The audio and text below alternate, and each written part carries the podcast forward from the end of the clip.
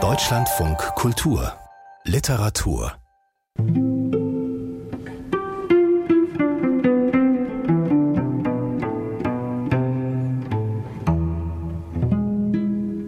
Einst als Kind nahm ich die Jahreszeiten, wie sie kamen. Den Wechsel von Helligkeit und Dunkelheit, Wärme und Kälte, Schulzeit und Ferienzeit. Es lohnte nicht, über diese Ablösungen nachzudenken. Das jeweilige dauerte zu lang, unendlich lang. Im Winter konnte ich mir nicht einmal mehr sehnend vorstellen, dass es dereinst wieder Sommer werden würde. Wann habe ich angefangen, die Jahreszeiten ernst zu nehmen? Im Herbst den Anfang des Sterbens zu sehen, mich vor dem Winter zu fürchten, wirklich zu fürchten.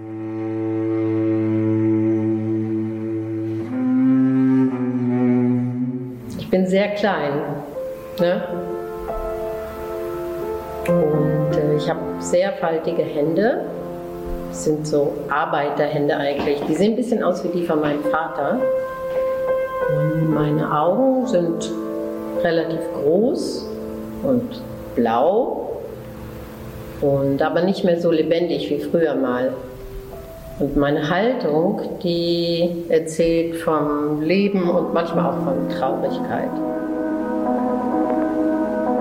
Als ich am Tag vor Erschöpfung einschlief, das ist vorher nie gewesen und ich habe eigentlich Tag und Nacht immer schreiben können und das habe ich jetzt aufs Alter bezogen. Das ist so eine Niederlage, die ich dann gespürt habe, dass ich nicht mehr alles in Kontrolle habe. Also ich habe mein Wachsein nicht mehr in Kontrolle. Also das ist jetzt der Beginn davon, dass die Kraft nachlässt. Das habe ich gespürt und da bin ich traurig gewesen, ja. Helga Schubert, Schriftstellerin, geboren 1940. Ich hatte absurderweise mit 40 eine Krise, wo ich dachte, jetzt ist es Schluss. Ja, jetzt verblühe ich und finde auch keinen Liebespartner mehr und es geht nur noch bergab. Erika Fischer, Schriftstellerin, geboren 1943. Die Wirtschaft sieht uns gerne in Alterskohorten eingeteilt, um Marketing-Segmente herstellen zu können. Die Pharmaindustrie hat uns entdeckt für Hormonersatz und andere Maßnahmen. Die Kosmetikindustrie hat uns gerne in der Menopause, um uns jünger machende Produkte zu verkaufen. Das ist ein kultureller Zustand, der das Patriarchat repräsentiert in vielen kleinen Maßnahmen, die sich dann zu so einem Begriff zusammenführen wie eben Menopause. Marlene Strerowitz, Schriftstellerin, geboren 1950. Auf Sinnsuche bin ich schon immer, also Hunger nach Sinn gibt es mit jedem Buch mehr und nicht weniger. Judith Kuckert, Schriftstellerin, geboren 1959. Ausweitung der Empathiezone. Schriftstellerinnen über das Älterwerden. Von Uta Rühnaufer. Irgendwann endet die Menstruation und das stößt einen ja sozusagen mit der Nase darauf, dass hier etwas, worüber Identität und Geschlechtlichkeit auch definiert werden, nämlich unsere Fähigkeit zur Reproduktion, dass hier sich etwas ändert. Ulrike Dresner, Schriftstellerin, geboren 1962. Ich glaube, das hat tatsächlich was mit einem bestimmten Alter auch zu tun, dass man erst nicht, wenn man 18 ist, aber wenn man vielleicht 50 ist, dann hat man sich selbst schon in so vielen verschiedenen Rollen wahrgenommen, die einem erlauben, so verschiedene Stränge auch des Lebens zu betrachten. Julia Schoch, Schriftstellerin, geboren 1974. Es braucht Mut, sich in Bewegung zu bringen. Lange Zeit scheint das Leben endlos zu sein, voller Möglichkeiten und Versprechen. Entscheidungen sind revidierbar, Fehler zu beheben. Kaum etwas hat die Schwere des Unumkehrbaren. Jung ist man in solcher Offenheit und Freiheit. Das fortwährende Älterwerden tut dem Gefühl des Jungseins lange keinen Abbruch, soll es tunlichst nicht. Doch irgendwann meldet sich zwangsläufig das Bewusstsein, älter geworden, alt zu sein. Machtvoll drängt es sich auf, wird unabweisbar. Beim Blick in den Spiegel, beim Sport, beim Feiern, Biografische Brüche zwingen zur Auseinandersetzung mit dem in die Jahre gekommenen Ich. Partnerschaften zerbrechen, Kinder verlassen das Elternhaus, Krankheiten nehmen zu bei einem selbst, bei nahen Menschen, Todesfälle. Die Dimension der Endlichkeit tritt in das Leben.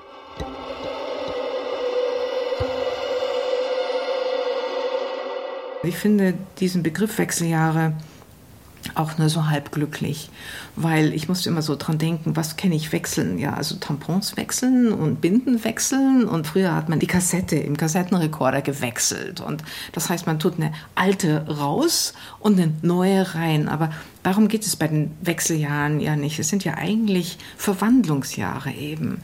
Ich werde noch mal eine andere das Leben hält viele Gelegenheiten bereit, über das eigene Älterwerden nachzudenken. Frauen aber werden durch die sogenannten Wechseljahre, in deren Verlauf ihre körperliche Fähigkeit, Kinder zu kriegen, erlischt, im Allgemeinen regelrecht dazu gezwungen, sich mit ihrem Altern auseinanderzusetzen.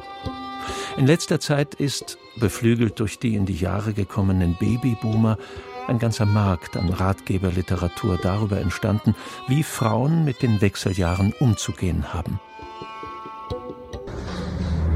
Vor allem im Winter redet sie Haus schön. Sogar die Zementtreppe und den Fußabstreifer davor. Sie, die Tänzerin, die sich die Welt erklärt zwischen den Nachrichten. Ohne Nachdenken über unseren generellen Lebensgang durch die Zeit ist die Epoche der Wechseljahre nicht zu verstehen. Beides gehört zusammen. Die hormonelle Umstellung ist ein spezifischer Fall innerhalb des dauerhaften Prozesses, den man Altern nennt. Wie macht man dieses doppelte Erleben als Raum von Verwandlung für sich fruchtbar? Neugierig darauf, was kommt, angesichts des Weges, den man bereits gegangen ist. Und wie erzählen wir uns und anderen die Geschichte dieses Lebensabschnitts, der schwer und leicht gleichermaßen voller Überraschungen steckt?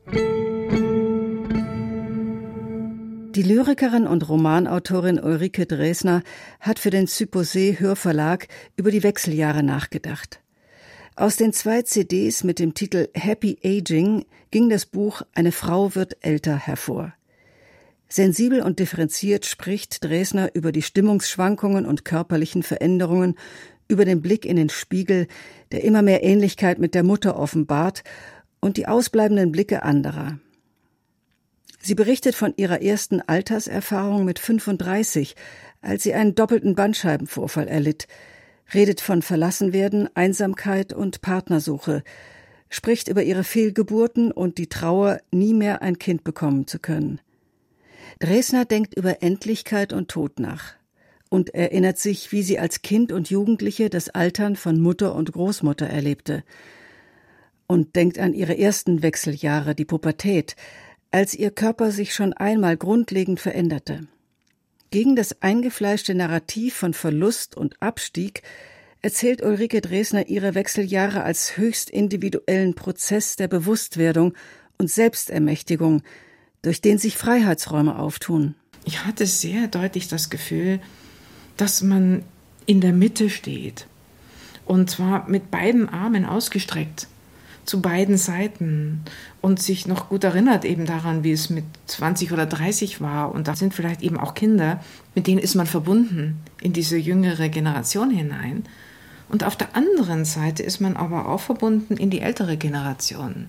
Die Eltern leben vielleicht gerade noch und man sieht das eben auch als die eigene Zukunft schon. Man spürt es auf sich zu kommen. Und man hat auch ein Körpergefühl und einen geistigen Raum für beide Altersstufen. Und das gibt ja ein immenses Spektrum. Und das, das hatte ich mit 20 nicht, das hatte ich auch mit 40 nicht. Und das fand ich eine wirkliche Bereicherung.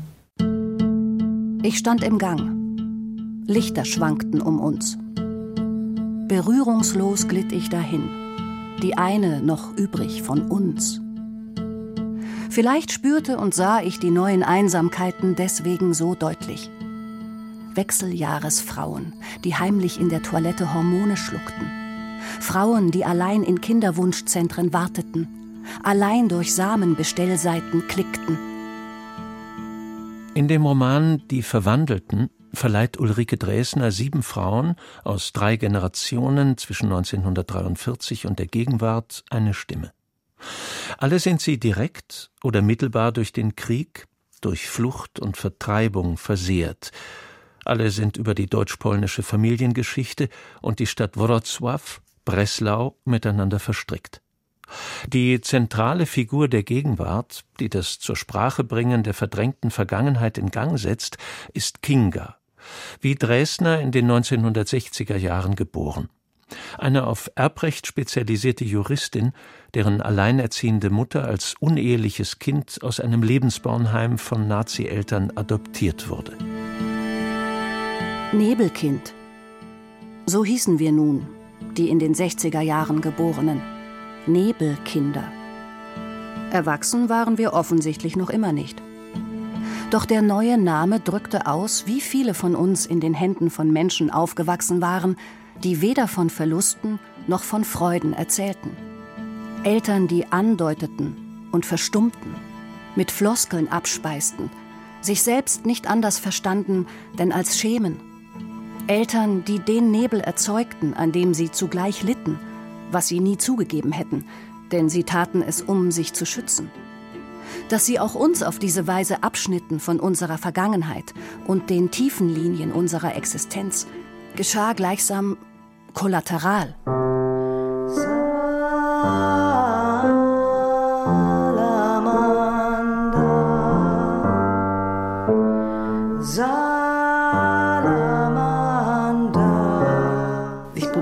etwas aus Sprache zu erweitern, um Ausdrucksformen zu finden.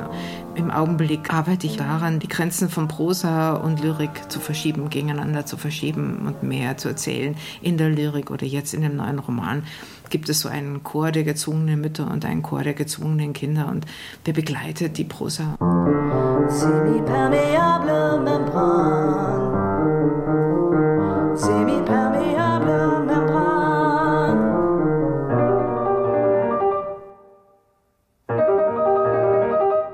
Es war absolut systemisch, dass ich über dieses noch und das nicht mehr von einem Klassiker der deutschen Literatur aufgeklärt wurde. Es handelte sich ja in jedem Fall um jene kulturellen Diktate, die von Thomas Mann perfekt verwörtlicht ausgegeben wurden. Es ging um Beschränkung. Das ist das, was mir blieb. Die Beschränkung des Weiblichen in die Fruchtbarkeit. Nun, beim Lesen der Novelle Die Betrogene. Ich war 13 Jahre alt. Die Aufklärung einer Frau in den 60er Jahren des 20. Jahrhunderts.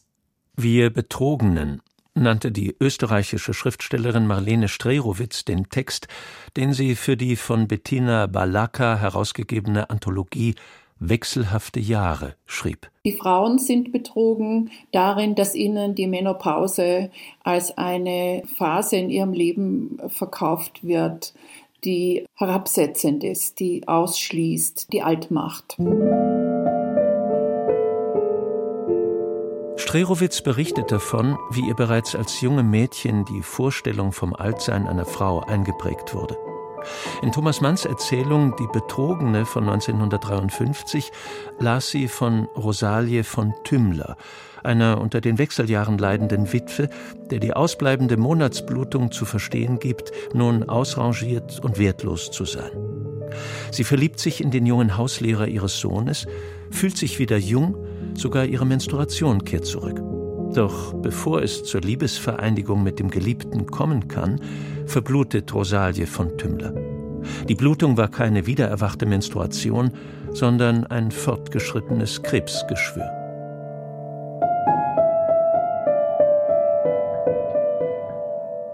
Ich erfuhr also aus der deutschen bürgerlichen Literatur, dass es eine Zeit in meinem Leben geben würde, in der sich mir der Geschlechtsverkehr verböte, weil mein Körper, alt geworden, kein Kind mehr produzieren würde. Mit 13 ist das ja weit weg. Mit 13 findet man die eigenen Eltern alt. Die waren damals Ende 30. Aber trotzdem. Eine Beschwerung deutete sich an. Eine dunkle Ahnung von Ende und schlechten Gerüchen. Scham war gefordert. und ließ Vorstellungen von verdunkelten Zimmern aufsteigen. Rückzug, Verstecken, Verbergen. Ja, das Lebensrecht selbst schien in Frage gestellt. Das Altwerden ist ein üblicher und normaler Vorgang, der uns aber kulturell gedeutet wird. Und das ist das, was mit Menopause passiert. Und die Befreiung daraus ist es normal zu nehmen und zu verlangen, dass das Altwerden etwas Akzeptiertes, also Selbstverständliches ist, aber nicht die Einteilung in solche Phasen, die ja sehr verschieden auftreten und sehr individuell sind. Und das ist typisch, dass es bei Frauen passiert, weil es ja so interessant für die Öffentlichkeit ist, Frauenleben zu regulieren und einzuteilen und damit auch gleich wieder eine Spur wertloser zu machen. Marlene Strerowitz ist eine politische und feministische Schriftstellerin. Die Frauen in ihren Romanen sind zugerichtet von den patriarchalen, kapitalistischen Strukturen der Gesellschaft. Sich selbst verachtende, vom männlichen Blick abhängige Wesen ohne eigenes Bewusstsein und Begehren.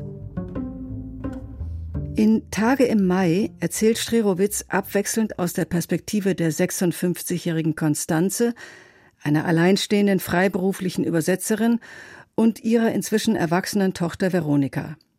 Beide sind prekäre, einsame Existenzen, sich selbst und einander fremd. Konstanze fühlt sich in einer Endzeit. Das Kind ist ausgezogen, die berufliche Situation verschlechtert sich, das Alleinsein ist durch den Corona-Lockdown, das Bedrohungsgefühl durch den Ukraine-Krieg noch bedrängender geworden. Der Roman beginnt mit einem Ich sterbe, das sie ins Handy ruft, bevor sie es von sich wirft und auf die Straße flüchtet. Ihr war die Stimme gekippt. Schon beim ersten E von Sterben war ihr die Stimme gekippt. Und sie hätte zu weinen begonnen. Beim nächsten Wort hätte sie zu weinen begonnen und nie wieder aufhören können. Und es war fast so weit gewesen. Sie hatte sich mit dem Wegschleudern des Handys noch einmal gerettet. Das Elend. Es war der Schmerz über alles, was schmerzte. Überhaupt. Der Krieg. Der Krieg gerade. Der verstärkte das. Verschärfte die Konturen. Zerschnitt mit den Erinnerungen das Erhoffte. Kreuzte die Wünsche gegen die Wirklichkeiten. War das Altern? War das Altwerden? Aber sie war nicht alt. Sie war 56 und wollte leben. Sie hatte Leben gewollt. Schon in der Pandemie. Es war klar geworden. Die Wünsche galten nichts. Galten nichts mehr. In den durch Punkte zerhackten Sätzen gibt Strerowitz ein wünschendes und vom Wünschen enttäuschtes Bewusstsein wieder, dem Bezüge und Orientierungen abhanden gekommen sind. Gegenwart und Vergangenheit, Möglichkeits- und Wirklichkeitssinn Innen und Außen fließen ineinander.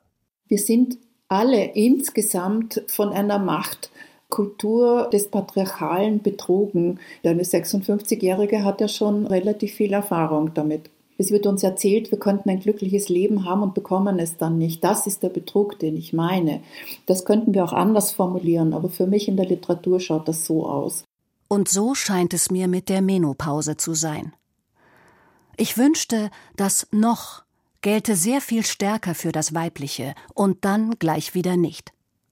Ich wünschte geheime Zimmer für den Zustand des Weiblichen und große Marktplätze der Verkündigung davon. Gleichzeitig Anleitungen zu den Erscheinungen und tiefste Geheimhaltung. Kostbares Selbst und selbstverständliche öffentliche Existenz. Es ist schön, vom Körper angeleitet zu sich finden zu können und nicht von einer nicht freundlichen Welt dahingejagt, das eigene Begehren verkennen zu müssen. Für Marlene Strerowitz ist die Literatur eine Möglichkeit, sich in einer unentrinnbaren, patriarchalen, neoliberalen Welt ein wenig Deutungshoheit und Autonomie zurückzuerobern, sich den Zuschreibungen und Zurichtungen der Gesellschaft etwas zu entziehen.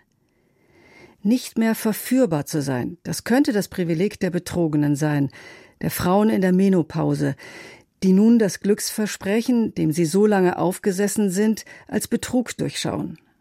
So wäre es möglich, die Miss- und Verachtung, die alternden Frauen entgegenschlagen, nicht länger in Selbstverachtung zu verwandeln, sondern in Freiheit. Wir sind nicht mehr verführbar. Das heißt, wir sind frei. Und dahin zu kommen, das könnten wir uns wert sein. Den Tanz der Schmetterlinge. Und der Duven. Ich glaube nicht, dass die Wechseljahre, also wirklich im biologischen Sinne, da eine Rolle spielen. Für mich spielte dieser Zeitraum, diese lange Zeit, eine Rolle.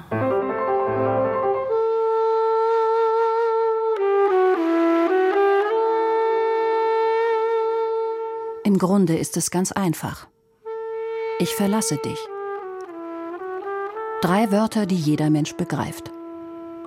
Es genügen drei Wörter und alles ist getan. Man muss sie bloß aussprechen. Ich bin erstaunt, dass es so einfach ist. Und noch etwas erstaunt mich. Der Satz ist genauso kurz wie der, den ich am Anfang unserer Geschichte gesagt habe. Am Anfang habe ich zu dir gesagt, ich liebe dich. Ich glaube, das ganze Buch ist ja eigentlich auch eine Feier der Dauer. Also es ist nicht nur ein Beklagen oder eigentlich gar kein Beklagen, sondern es ist vor allen Dingen ein Jubel auch über die Dauer und der Gedanke, dass man erst etwas erzählen kann, wenn etwas sehr lange gedauert hat, steckt ja auch dahinter. Die Erzählerin in Julia Schochs autofiktionalem Roman Das Liebespaar des Jahrhunderts, dem zweiten Band ihrer dreiteiligen Biografie einer Frau, ist Anfang 50 und will nach 30 Jahren ihren Mann, den Vater ihrer beiden fast erwachsenen Kinder, verlassen. Wir haben 31 Sommer zusammen erlebt. Während dieser Zeit haben wir 42 Reisen unternommen. Wir haben vier Küchen angeschafft. Wir haben sechs verschiedene Autos gehabt. Wir haben 912 Partien Halma gespielt, 8667 Schulbrote geschmiert und 41 Geburtstagstorten gekauft. Gleichgültigkeit und Entfremdung, ja Unglück haben sich im anstrengenden Alltagstrott in die Beziehung geschlichen. Die große, einzigartige Liebe des Anfangs, die blinde Liebe, als es nichts als das Glück des Verschmelzens gab und sich das Paar in einem Manifest der Liebe, der heiligen Arbeit an der immerwährenden Verbundenheit verschrieb, diese blinde Liebe hat sich erschöpft. Ich war schon lange nicht mehr darüber zornig, dir jahrelang blind vor Liebe gefolgt zu sein. Ich bereute nicht, dass ich abhängig von dir gewesen bin. Möglicherweise bin ich es ja noch immer. Ich bin auch nicht irgendwann aufgewacht, um endlich meinen eigenen Weg zu gehen. Das sind lächerliche Phrasen. Wenn ich Zorn empfinde, dann darüber, dass meine blinde Liebe zu dir verschwunden ist. Ich vermisse sie noch stärker, als ich dich vermisst habe. Die blinde Liebe ist wahrscheinlich das allererste Verliebtsein, wenn man den anderen eigentlich auch noch nicht erkannt hat. Also da ist man noch nicht außerhalb dieser Liebe, sondern da ist man vollständig aufgesogen und absorbiert von ihr. Und mit dem Verstand und mit dem Körper steckt man in dieser Liebe drin, ohne dass man etwas über sie erzählen könnte. Das Erzählen kommt ganz am Schluss. Als die Erzählerin entschlossen ist, ihrem Mann endlich nach jahrelangen Trennungsgedanken Ich verlasse dich zu sagen – da beginnt sie zu erzählen, lässt die 30 gemeinsamen Jahre Revue passieren, erinnert sich an die leidenschaftliche Anfangszeit während des Studiums, als es gleichwohl schon Momente der Verstörung und des Missverstehens gab, schildert das erste Zusammenwohnen, die Geburt der Kinder, das Familienleben, seziert die Veränderungen in der Beziehung, die Entfremdung, Vereinsamung, das gegenseitige Abhandenkommen. Gedanken verloren habe ich das Licht gelöscht, wenn ich einen Raum verlassen habe, obwohl du dich auch darin befunden hast. Morgens hast du meine Hälfte des Bettes ungemacht gelassen. Ich gab keine Antwort, wenn du aus dem Zimmer nebenan eine Frage gerufen hast. Wenn wir in der Einkaufsstraße unterwegs waren, liefst du ein Stück vor mir. Einmal blieb ich an einem Schaufenster stehen. Erst nach einer Weile hast du gemerkt, dass ich nicht mehr da war. Du wurdest zu einem anderen Mann, einem Fremden. Wir führten keinen Rosenkrieg. Es ging um nichts.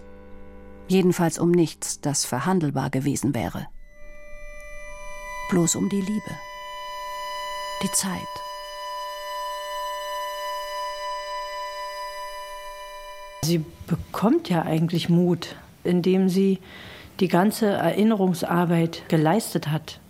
Und dann bringt eigentlich dieses Erinnern erst hervor, mein Gott, was hat man denn alles zusammen erlebt? Also erst die Erzählung und die Erinnerung bringt sozusagen überhaupt die Geschichte hervor und macht ihr bewusst, was überhaupt die Liebe ist. Und es drängt sich auf, dieses Ich liebe dich zu sagen. Denn nach all dem, was erzählt worden ist auf den 200 Seiten vorher, begreift man ja, dass die wahnsinnig viel miteinander verbindet, die beiden. Und dass es nicht einfach zu machen ist, zu sagen, jetzt gehe ich.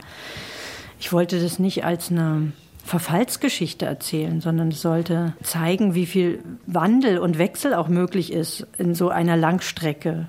Statt Ich verlasse dich zu sagen, sagt die Erzählerin am Ende Ich liebe dich. Das Erinnern und Erzählen verwandelt die verlorene und vermisste blinde Liebe in eine andere Liebe, die Erzählerin erkennt und entdeckt den Mann an ihrer Seite als ein von ihr unterschiedenes, liebenswertes und geliebtes Individuum und das anfängliche Glück des Einsseins als einen kurzen Moment, der eine hartnäckige, ebenso irreführende wie unglücklich machende Liebesillusion und Sehnsucht erzeugte. Und dann das erste Mal, wie nach einem langen Fortsein, einer Jahre dauernden Irrfahrt. Da waren wir. Zwei leicht beschämte Fremde, die Ähnlichkeiten mit einer früheren Version ihrer selbst entdeckten und wie aus dem Jenseits zueinander sprachen. Es war eigenartig, dich wieder zu mögen. Eigenartig, erregend, sich wieder zu lieben.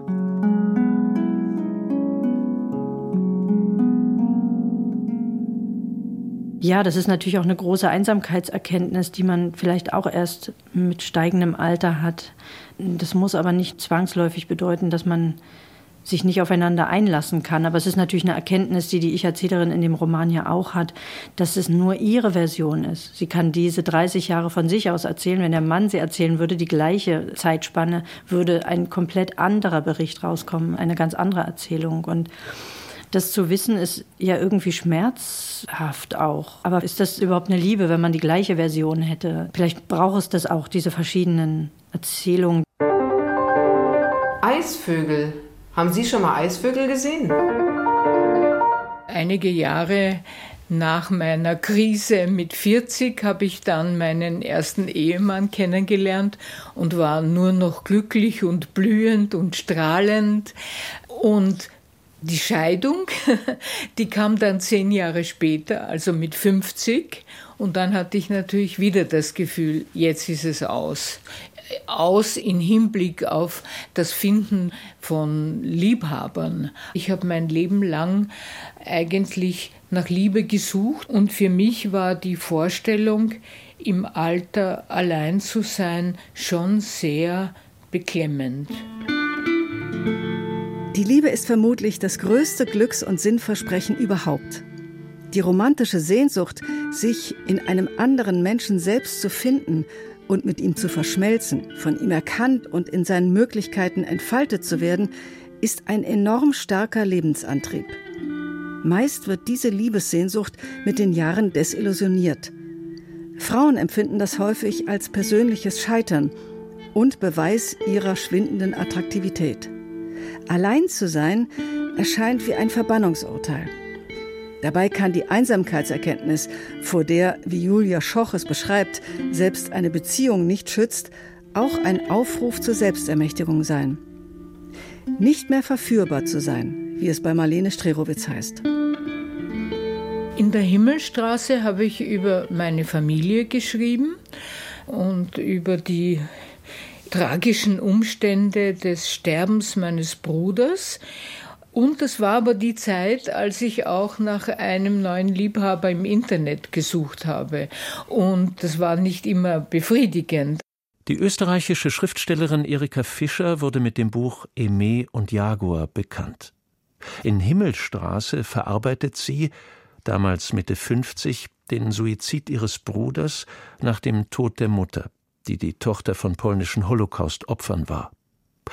Fischer, in den 70er Jahren Mitbegründerin der österreichischen Frauenbewegung, verbindet die traumatische Familiengeschichte mit der Lebensunfähigkeit des Bruders und der eigenen, immer wieder scheiternden Liebessehnsucht. Ich bin wieder in Berlin und träume von Sex. Nacht für Nacht. Es scheint, als habe die Beschäftigung mit dem Tod meine Sinne erregt. Ja, doch, ich möchte leben. Und ich möchte mich ablenken von Pauls Schatten. Also Sex. Aber ich bin eine alte Frau. Ich bin seit Jahren beschäftigt mit dem todtraurigen Geschäft des Älterwerdens. Seit Jahren hat mich keine Hand außer der der Masseurin berührt. Keiner begehrt. Ich kann es Ihnen, wer immer Sie sein mögen, nicht verübeln. Ich würde mich an Ihrer Stelle auch nicht begehren. Der körperliche Verfall ist nicht aufzuhalten. Egal wie unzufrieden ich mich fühle, immer wieder liefere ich mich meinem Spiegelbild aus, begutachte mich von vorn und hinten ziehe die wellige Haut an der Innenseite der Oberschenkel hoch. Nichts lässt sich reparieren. Es kann nur noch schlimmer werden. Jahr für Jahr. Die Erzählerin in Himmelstraße teilt Einsamkeit, Liebessehnsucht und die Abscheu vor dem eigenen alternden Körper mit der 63-jährigen Lea im autofiktionalen Roman Alter fremdes Land der 1945 geborenen Schriftstellerin Natascha Wodin. Beide Frauen suchen im Internet nach Liebhabern, die sie auf anderem Weg nicht mehr finden zu können glauben. Neben Kränkungen und Begegnungen mit ungewöhnlichen sexuellen Vorlieben machen sie die Erfahrung, dass es durchaus nicht an jüngeren Männern mangelt, die sie begehren. Doch Erika Fischers Erzählerin überfrachtet eine dieser Affären mit ihrer lebenslangen Liebessehnsucht und holt sich erneut eine demütigende Zurückweisung. Natascha Wodins Lea dagegen trennt sich von dem jungen Pianisten, mit dem sie eine intensive, auch durch ihre gemeinsame Liebe zur Musik getragene Zeit hatte. Sie weiß, dass ihr Verhältnis ohne Zukunft ist, dass es das Altern und damit die Annäherung an den Tod nicht aufhalten, das Entsetzen vor ihm nicht bannen kann. Sie begreift, dass ihre innere Einsamkeit nichts mit ihrem alternden Körper zu tun hat, dass ihre Liebessehnsucht nicht gestillt werden kann und sie innerlich immer Lebensanfängerin und Suchende bleiben wird. Sie war wieder an ihren alten Lebensplatz zurückgekehrt. An den Schreibtisch, vor den leeren, stummen Bildschirm. Sie war wieder allein mit den Worten. Sie war es mehr denn je. Sie wusste jetzt, dass auch die Worte sie nicht retten konnten. Die machtlosen Worte, die immer eine Niederlage waren. Im besten Fall eine vorletzte Wahrheit. Zumeist nicht einmal die halbe. Aber sie hatte immer noch nicht den Mut zum Schweigen. Sie hätte gern an den Gedanken geglaubt, dass sie die Worte abwickeln, hinter sich lassen konnte, indem sie schrieb. Dass das Schreiben für sie eine Bewegung hinter die Worte werden könnte, auf die Stille zu, in der sie vielleicht zum ersten Mal ihre wirkliche Stimme hören würde. Wie ist das, alt zu sein? I don't know. I've never been old before.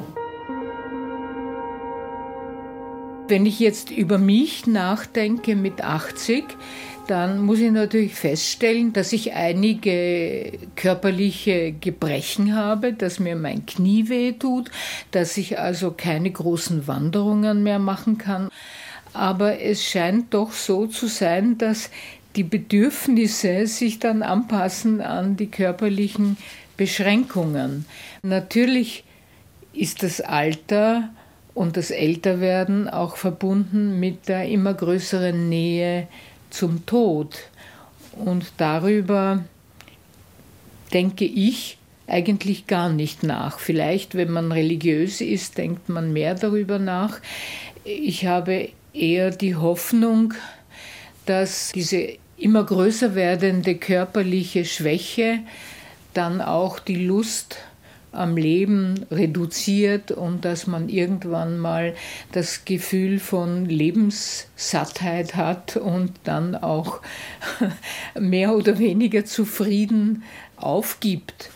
Aber das weiß ich nicht. Das kann niemand wissen. Erika Fischer hat ihren Frieden mit dem Alter gemacht. Mit 65 lernte sie ihren jetzigen Mann kennen. Mit 78 veröffentlichte sie das Buch Alt, na und? In dem sie das Nachdenken über das eigene Alter mit Lebensgeschichten ungewöhnlicher, mitunter am Rand der Gesellschaft stehender alter Menschen verbindet. Das Na und im Titel stammt vom Verlag. Ihr Wunsch war ein schlichtes Alt. Zu Erika Fischers 80. Geburtstag erschien ihr Erinnerungsbuch Spät lieben gelernt. It's physical form.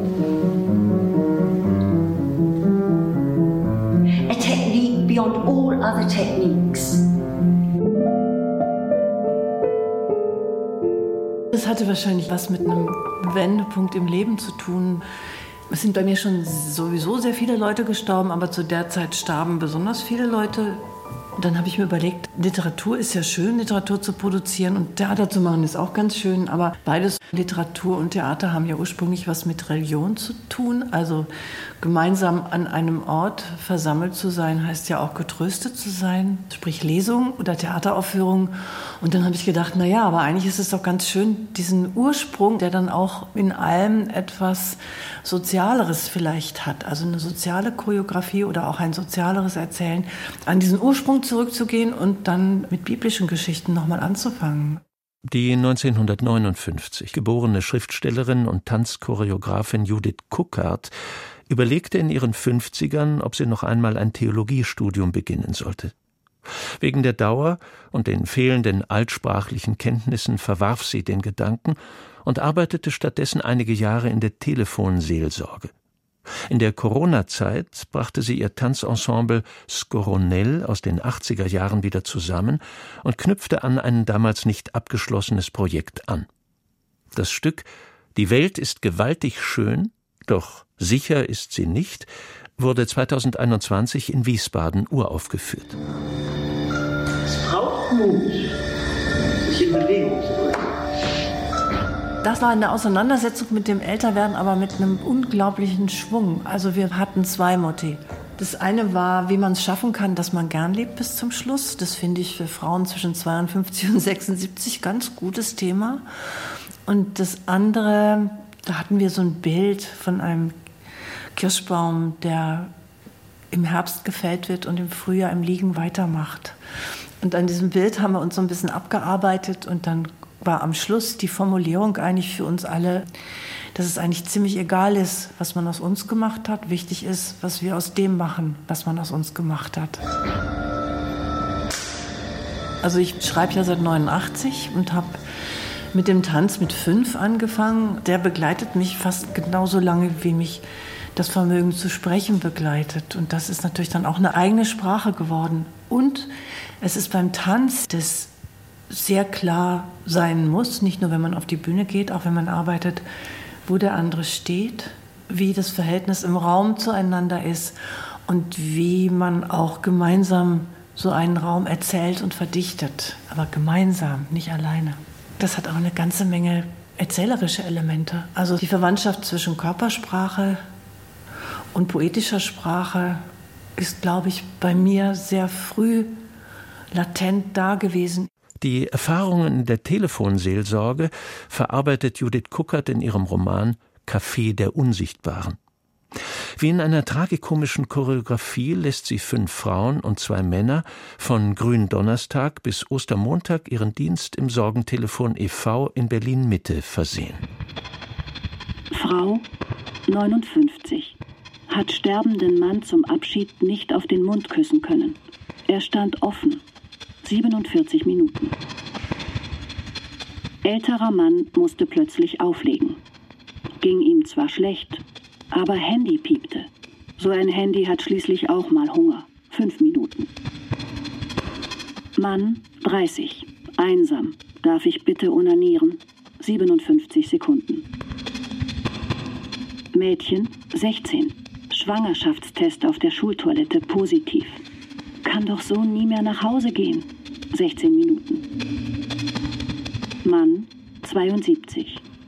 Regine ist tot. 67 Minuten. Versehrte sind nicht nur die anonymen Anrufer, sondern natürlich auch die Zuhörer. Die Rat- und Trostspender am Sorgentelefon suchen genauso Trost und menschliche Wärme. Sie sind die Protagonistinnen und Protagonisten des Romans. Als kluge und gewitzte, ebenso humorvolle wie poetische und melancholische Ich-Erzählerin und Choreografin erweist sich die älteste Person des Teams, die fast 80-jährige Frau von Schrei, eine verhinderte Terroristin, deren Mann und große Liebe vor Jahrzehnten als Terrorist von der Polizei erschossen wurde. Also es ist ja vielstimmig erzählt. Die anderen haben auch eine Stimme, aber die Hauptstimme hat die älteste Frau, die Frau von Schrei, weil die auch am meisten erlebt hat, auch die meiste politische Erfahrung hat. Und ich fand sie da auch die interessanteste, weil sie am meisten Abgleichmöglichkeiten hatte mit einem Leben, das sie schon gelebt hat. Und wahrscheinlich auch die größte Großzügigkeit beim Betrachten anderer in dem, wie sie sind und wie sie sein könnten. Sie ist ja auch die, die am deutlichsten dem Tod den Krieg erklärt. Und sie sagt ihm, warum guckst du denn immer weg, wenn ich dich angucke?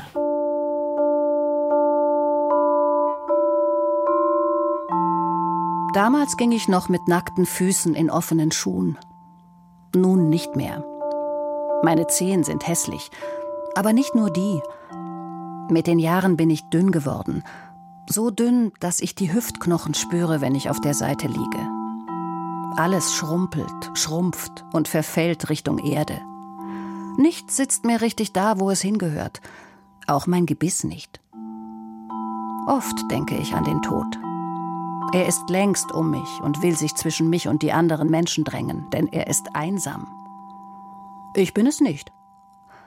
Solange ich noch erzählen kann, habe ich das Geräusch der Zeit um mich, in der wir alle leben. Der Tod ist immer allein. Manchmal frage ich mich, ob ich schon einmal mit ihm telefoniert habe.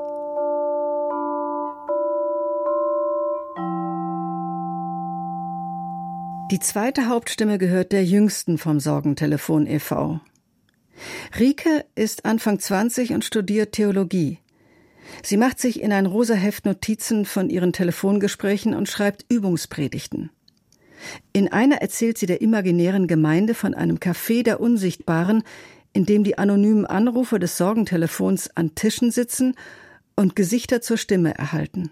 Ich finde die Verbindung zwischen einem ganz jungen und einem ganz alten Erzählen, die finde ich so spannend, weil das die beiden Stimmen waren, die ich am einfachsten eng führen konnte und zusammenführen konnte. Als ich es geschrieben habe, habe ich manchmal gedacht, die Jüngste ist die Älteste in der Runde und die Älteste ist die Jüngste in der Runde. Also eine Orientierungslosigkeit im Grunde in so einer Weisheit, die einem mitgegeben worden ist, die aber jetzt nicht unbedingt Ratgeber im Leben ist, sondern die einen eher auch manchmal ratlos macht. Zeit verging. Zeit verging wirklich? Die Autos fuhren auf der Allee in beide Richtungen. Mir zeigten sie ihre Frontscheibe und die Gesichter der Insassen. Rike sah ihre Hinterköpfe und die Rücklichter. Auf mich fuhr die Vergangenheit dieses Ostersonntags zu. Rikes Blick begleitete den gleichen Tag in die Zukunft. Dies bedeutete, dass Vergangenes sich mir von Angesicht zu Angesicht zeigte. Rike jedoch sah von der Zukunft nur den Rücken. Folglich kam Vergangenes auf einen Menschen zu, Zukünftiges wich von ihm. So zog ich meine Schlüsse, hatte aber nicht mehr die Kraft, sie zu überprüfen.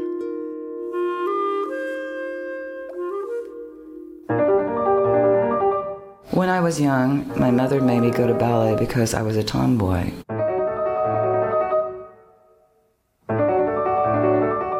Im Grunde genommen ist das Altsein jetzt ein Reservoir, das mir zur Verfügung steht. Durch erzählte Geschichten von anderen und eigene Erlebnisse und Gedanken. Und nicht nur durch die Erinnerung zur Verfügung steht, sondern eben auch dadurch, dass ich es verarbeiten kann zum Schreiben. Ich weiß nicht, wie es wird, wenn es aufhört, wenn ich dement werde oder so. Es ist ja unweigerlich, wird es sein. Und dann kann ich wahrscheinlich nicht mehr schreiben. Das ist dann traurig für mich. 80-jährig erhielt Helga Schubert 2020 für ihre Erzählung vom Aufstehen den Ingeborg-Bachmann-Preis. Sie war 40 Jahre zuvor schon einmal nach Klagenfurt eingeladen worden, bekam damals jedoch keine Genehmigung zur Ausreise aus der DDR. In dem Gewinnertext erzählt Schubert von den Minuten morgens vor dem Aufstehen, bevor sie zum Bett ihres schwer kranken Mannes geht, den sie zu Hause pflegt. Sie erinnert sich an ihre Kindheit und an die abweisende Mutter, die mit über 100 Jahren starb. Erinnernd erschreibt sie sich eine Annäherung, einen versöhnlichen Abschied. Ein paar Minuten habe ich noch. Überall um mich herum liegen in Stapeln Briefe an meine Mutter. Die Durchschläge ihrer abgesandten Briefe.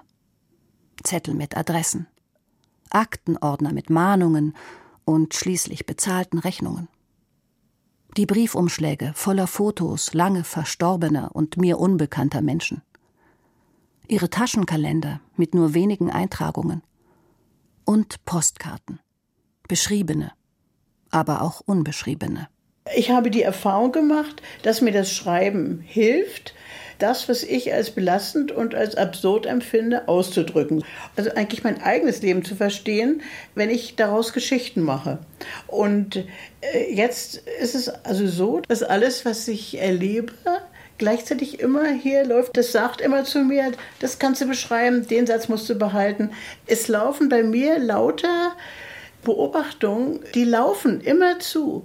Und weil ich kein Notizbuch führe, gar nicht aufschreibe, muss ich mich darauf verlassen, dass das bleibt und dass es in irgendeiner Weise gärt. Also ich will eigentlich damit sagen, dass ich mir das derartig angewöhnt habe, ja, seit dem 20. Lebensjahr täglich immer zu, zu überlegen, wie kann man das beschreiben? Wann kommt sie wieder? Fragt er mich.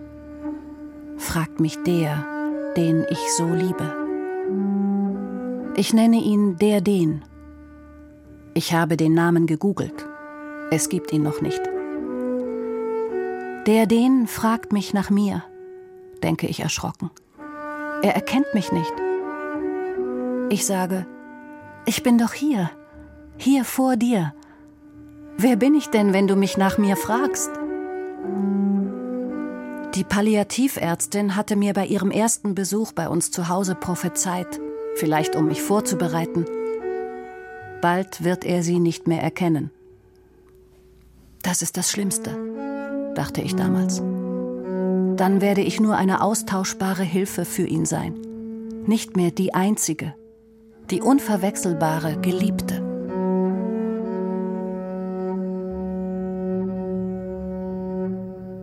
In Der heutige Tag, ein Stundenbuch der Liebe, beschreibt Helga Schubert den Alltag mit ihrem 96-jährigen pflegebedürftigen, dementen Mann. Tagsüber kümmert sie sich um ihn, seit sechs Jahren schon, Nachts schreibt sie ihr Leben auf, ihre Gegenwart, ihre Vergangenheit. Ohne Klage und Sentimentalität erzählt sie von Erschöpfung und Verzweiflung, von Suizidgedanken und Trauer, aber auch von ihrem Glauben, von Trost und Momenten großer Nähe und heiterer, zuversichtlicher Verbundenheit. Auch jetzt als alte Frau, dachte ich plötzlich, habe ich ja noch richtige Lebensaufgaben zu lösen. Es geht nämlich um das Loslassen, das Annehmen. Es geht um das Friedensschließen, das Einverstandensein, um das nicht dauernd den anderen, sich und das Leben ändern wollen. Wir reden eigentlich jeden Tag über das mögliche Ende unseres Lebens. Ich habe eigentlich das Gefühl, dass ich immer zu ein Gemälde male und auf diesem Gemälde steht hinten in der Ecke ein Tod. Also eigentlich, seitdem ich 16 bin, seitdem ich gesessen habe am Bett meiner Großmutter, die gestorben ist, in meinem Beisein, ich war allein mit ihr, seitdem habe ich die Angst vor dem Tod anderer Menschen und auch dem eigenen vollständig verloren. Also es ist für mich ein Übergang in eine Welt, die mir unbekannt ist, aber es ist eine Geborgenheit eben, eine ganz starke Geborgenheit, ja. Helga Schubert erzählt in Der heutige Tag, wie sie immer schon vom anderen Ufer, von der Welt jenseits der normalen Wirklichkeit angezogen wurde. Weit und furchtlos folgt sie ihrem todkranken Mann in seine Welt des Übergangs. Der heutige Tag ist das Zeugnis einer fast sechs Jahrzehnte andauernden großen Liebe, aber auch Ausdruck einer starken Selbst- und Weltbehauptung im Schreiben. Das Ende von Der heutige Tag, der vorgestellte Tod des geliebten Menschen, steht im Irrealis der Vergangenheit. Der letzte Satz im Futur, der Zukunft. Und ich hätte mich zu ihm auf die Bettkante gesetzt und meine Hände um seine gefalteten gelegt. Und dann hätte ich sie geküsst, seine dünnhäutigen, lieben Hände. Und dann wäre ich einfach bei ihm sitzen geblieben, wie ein alter, treuer Hund. Und ich wäre wieder in diesen schwerelosen Traumzustand geraten, in dem ich alles Notwendige richtig mache. Und der morgende Tag wird für das Seine sorgen.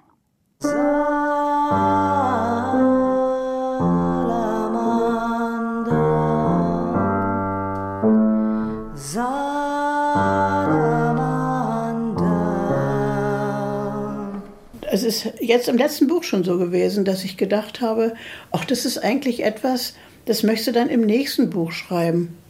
Wer weiß, ob du das noch schreiben kannst. Vielleicht bist du dann schon tot. Und dadurch habe ich jetzt in das letzte Buch alles, was ich wusste, reingepackt. Also da war ich ganz freigebig mit allen Gedanken. Ich habe eigentlich überhaupt nichts aufgehoben für später, weil ich habe ja gewusst, es könnte mein letztes Buch sein. Natürlich, klar, die Illusion und die Zuversicht gehört in die Jugend. Ich kenne keinen, der 80 ist und völlig zuversichtlich und voller Illusionen wäre. Aber wenn man sich an diese winzigen Momente erinnert, wo man voller Zuversicht war, voller Glück auch, dann kann man sie fast in die Gegenwart ja verlängern, kann man sie wieder hervorrufen durch das Schreiben. Das ist vielleicht das, was ich im dritten Band versuche zu erzählen, diese Erinnerung an Zuversicht, dass die fast schon die Zuversicht selbst ist.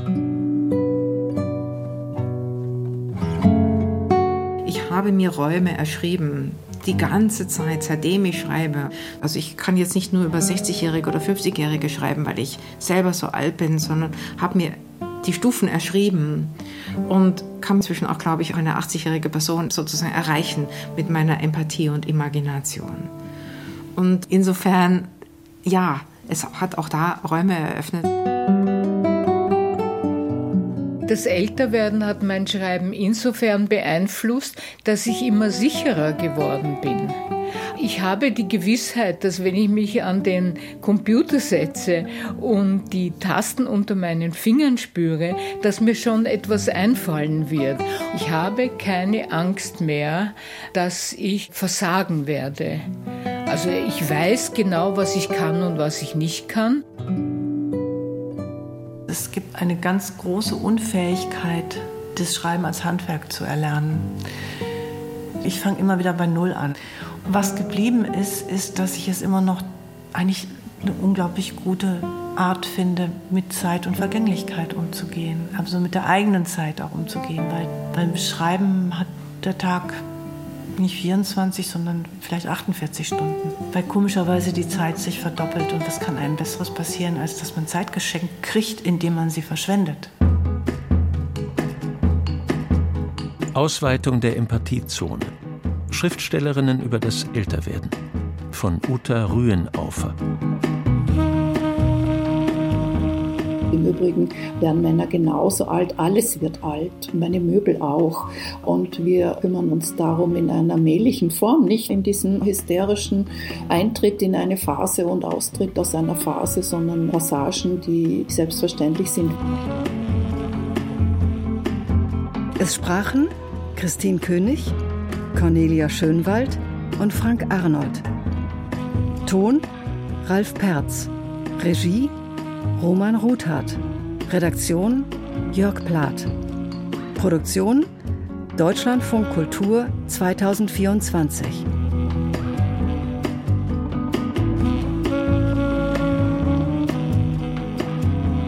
Das Zitat am Anfang der Sendung über die Jahreszeiten stammt von Silvia Bowenschen aus dem Buch Älter werden. Durch die Sendung ziehen sich Ausschnitte aus Judith Kuckerts Tanzstück Die Erde ist gewaltig schön, doch sicher ist sie nicht.